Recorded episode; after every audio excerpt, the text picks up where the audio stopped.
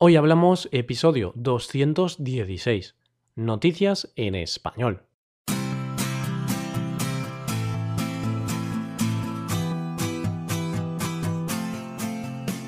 Bienvenidos a Hoy Hablamos, el podcast para aprender español cada día. Ya lo sabéis, publicamos nuestro podcast de lunes a viernes. Podéis escucharlo en iTunes, en Android o en nuestra página web hoyhablamos.com. También quiero recordaros que en nuestra página web tenéis disponible la transcripción completa del audio de este episodio. Con esta transcripción podéis revisar las palabras y expresiones que vamos a usar en el episodio de hoy. Bienvenidos un día más, queridos oyentes. Sí, llegamos a un nuevo episodio de Noticias en Español. Aquí vamos a repasar algunas de las noticias más recientes. Para el episodio de hoy hemos escogido tres noticias de lo más variadas. En primer lugar, te voy a hablar de la dura venganza de una mujer argentina. En segundo lugar, te hablaré del accidente del equipo de fútbol del Chapecoense, puesto que se cumple un año de aquella tragedia.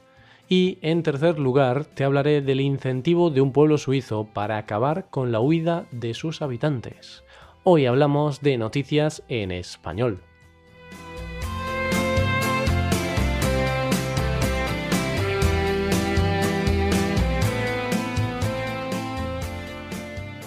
Empiezo con la primera noticia del día hablándote de una de esas cosas que ponen los pelos de punta a cualquiera. Te hablo de ese tipo de cosas que duelen nada más imaginarlas. En este caso, más especialmente a los hombres. Y es que hace unos días se ha dado a conocer el caso de una mujer que ha cortado a su amante el pene y los testículos. Y no con unas tijeras, una navaja o un cuchillo o algo similar. No, sino que más bien ha sido con una herramienta bastante contundente, unas tijeras de podar. Este suceso ha tenido lugar en Córdoba, pero no en la ciudad del sur de España, sino que se trata de la ciudad argentina que comparte el mismo nombre. Córdoba es la segunda ciudad más poblada de Argentina después de Buenos Aires. La mujer de la que te hablo se llama Brenda, y aunque no se sabe con exactitud los motivos que le llevaron a hacer algo así, se cree que el móvil sexual puede estar detrás de este caso. Brenda, en su defensa, ha asegurado que se tuvo que defender de un ataque sexual por parte de la víctima, según ha dicho el abogado de Brenda, su amante intentó agredirla sexualmente, por lo cual a ella no le quedó más remedio que actuar en defensa propia. ¿Y cómo actuó? Pues como te he dicho, cortándole el pene y los genitales a su amante. Tras ese momento, el hombre alertó a los vecinos con sus gritos, quienes acudieron en su ayuda rápidamente. Esta rapidez ayudó a que el hombre no muriera desangrado, puesto que en esa zona tenemos una gran concentración de vasos sanguíneos. La mujer ha sido detenida. Como te he dicho antes, aunque ella dijo que actuó en defensa propia, los investigadores del caso piensan que pudo ser algo premeditado, es decir, algo planeado. ¿Por qué? Pues porque en el piso en el que se encontraban había unas tijeras de podar, unas tijeras para cortar árboles y setos del jardín cuando el piso no disponía de jardín ni nada por el estilo.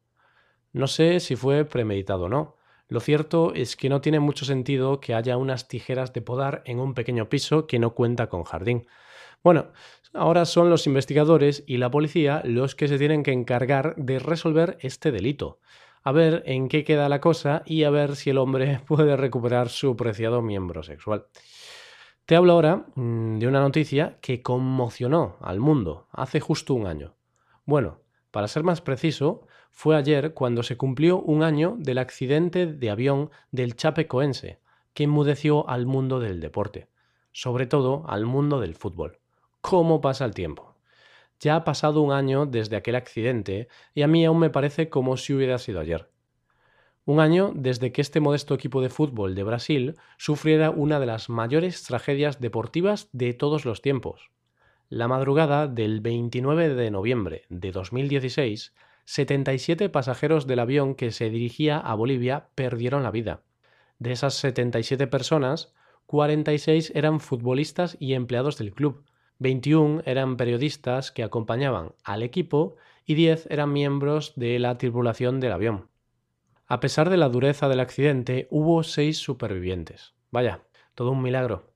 Me pregunto cómo es posible que alguien pueda sobrevivir a un accidente de avión. Increíble, la verdad. Este equipo, el chapecoense, volaba rumbo a Bolivia, país en el que estaba previsto que se disputara la final de la Copa Sudamericana de Fútbol. Desafortunadamente, el avión nunca llegó a su destino. La mala suerte y la falta de combustible del avión lo evitaron. A pesar de ello, un año después del accidente, las investigaciones siguen abiertas y nadie se ha hecho responsable de lo sucedido aquel día. Es más, muchas familias ni siquiera han cobrado aún las indemnizaciones que les corresponden. Ya se sabe, la mayoría de veces la justicia tarda en llegar, pero tarde o temprano se hará justicia, y nunca mejor dicho. Y ahora vayamos a la última noticia del día. En este caso no es una indemnización, pero sí es un regalo por valor de 21.000 euros lo que pueden recibir quienes se vayan a vivir a Albinen. ¿Qué es Albinen? Albinen es un pequeño pueblo situado en Suiza, tan pequeño que tan solo tiene 240 habitantes. Debido a la pérdida de habitantes que viene sufriendo esta localidad en los últimos años, un grupo de jóvenes decidió hacer algo para evitar la desaparición de su pueblo. ¿Qué hicieron? Pues empezar a ofrecer dinero a quienes estén dispuestos a mudarse al pueblo. Ni más ni menos que 21.000 euros, unos 25.000 francos suizos. Eso sí, hay condiciones. Y condiciones bastante exigentes. Una de ellas es que los nuevos residentes que lleguen tienen que comprar o rehabilitar una casa por valor de unos 170.000 euros. Otra condición está relacionada con la edad, puesto que los nuevos habitantes tendrán que tener menos de 45 años. Ah, y otra condición, o requisito, como queramos llamarlo, es que los nuevos habitantes tendrán que quedarse a vivir en el pueblo como mínimo 10 años. No está mal, ¿eh? pero como siempre hay que leer la letra pequeña de los contratos para así evitar llevarnos alguna sorpresa de última hora. Y con esta noticia llegamos al final del episodio de hoy.